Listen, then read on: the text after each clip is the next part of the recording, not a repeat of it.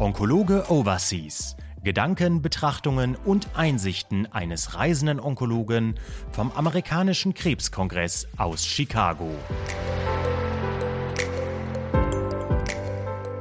Liebe daheimgebliebene, hier ist wieder Harald Müller-Husmann, zweiter Tag vom 2023 in Chicago. Ich freue mich wieder ganz herzlich, äh, Kurt Miller an meiner Seite zu haben, äh, einer der erfahrensten Urologen.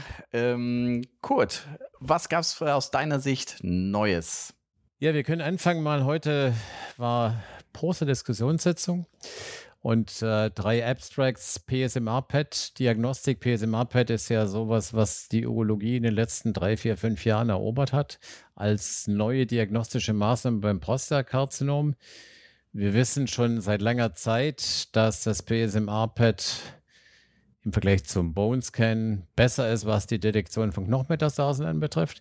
Wir wissen, dass es dem normalen CT weit überlegen ist, was die Detektion von Lymphknotenmetastasen anbetrifft. Und die Frage ist natürlich immer jetzt, an welcher Stelle muss man es einsetzen, braucht man es überhaupt, etc.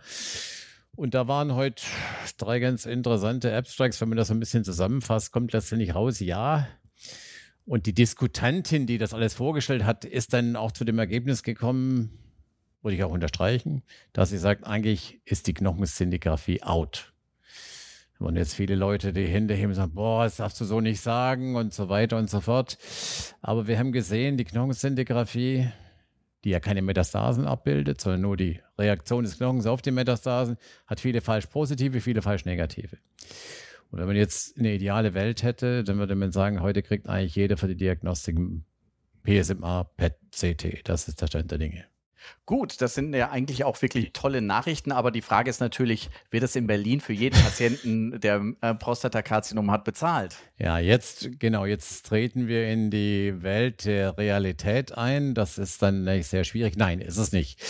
Man könnte das PSMR-Pad schon am Anfang beim Staging einsetzen, also Hochrisiko Prostatakarzinom vermeintlich lokal begrenzt und wenn du dann ein PSMR-Pad machst, siehst du manchmal eben doch schon Lymphknoten oder irgendwelche Metastasen. Dafür ist es derzeit überhaupt nicht bezahlt, wenn man in den, in den GKV-Bereich reinguckt. Das Prostatakarzinom ist ja auch eine Tumorentität, äh, wo immer mehr Fachdisziplinen mitspielen. Der Urologe als erstes, dann kommt der Strahlentherapeut, der äh, internistische Onkologe, jetzt der Nuklearmediziner noch dabei. Ähm, das ist ja auch so ein bisschen, äh, wir haben auch verschiedene Therapieschritte, Kombinationstherapien. Ähm, und ähm, wie siehst du da die Zukunft? Die Zukunft wird komplizierter, weil die Gegenwart schon kompliziert geworden ist, weil wir immer mehr therapeutische Möglichkeiten beim Prostatakarzinom haben. Ja, und es sind mehr Leute im Spiel. Du hast die Nuklearmediziner angesprochen. Die mögen wir besonders, weil das solche Kommunikationsforscher sind.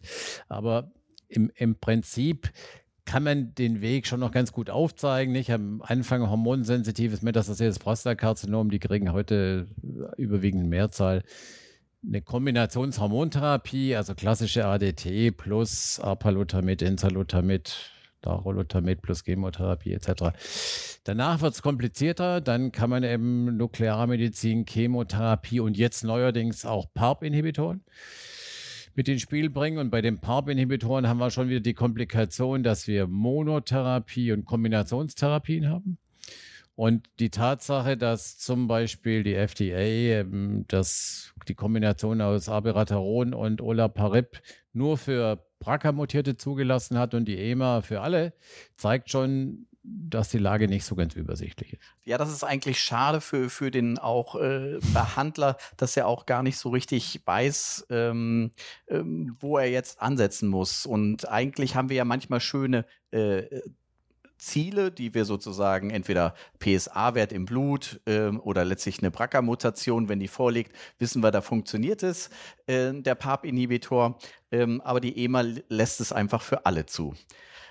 Nun, die Zulassung ist so und wir werden mal schauen, wie sich die ähm, Behandlungsrealität des Prostatakarzinoms so in den nächsten Jahren entwickelt. Also das ist wirklich ähm, sehr, sehr spannendes Feld. Was gab es noch Neues? UT-Karzinom.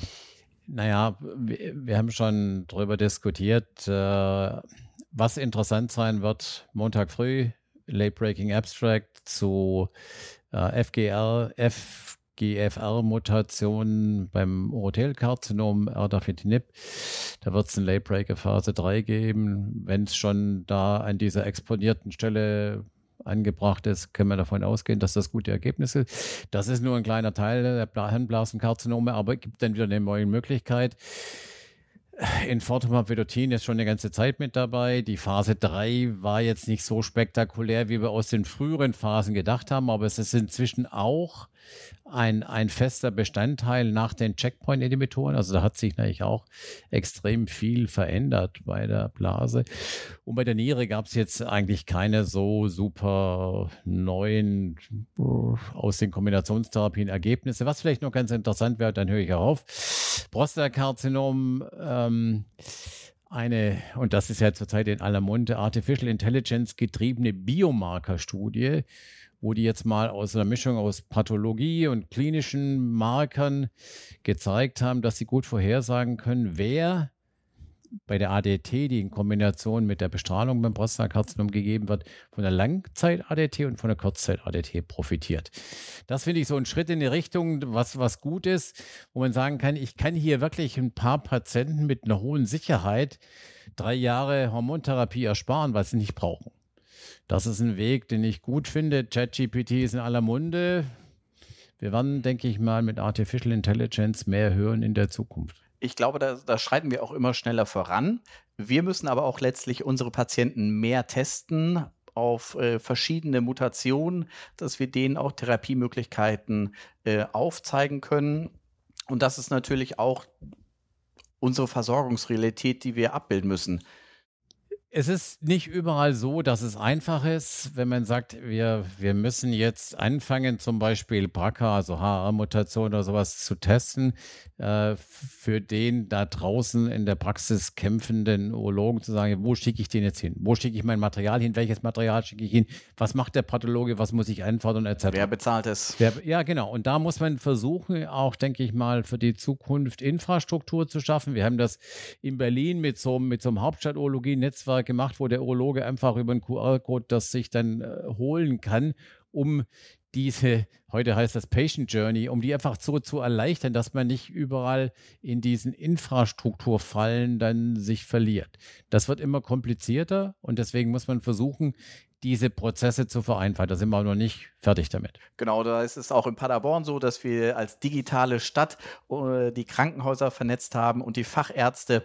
Da sind wir aber auch noch in den Kinderschuhen, muss ich wirklich sagen. Und da hoffe ich auch, dass die KI uns vielleicht da noch einen gewissen Input und einen äh, Vorteil gibt. Also von deiner Sicht noch was zu erwarten?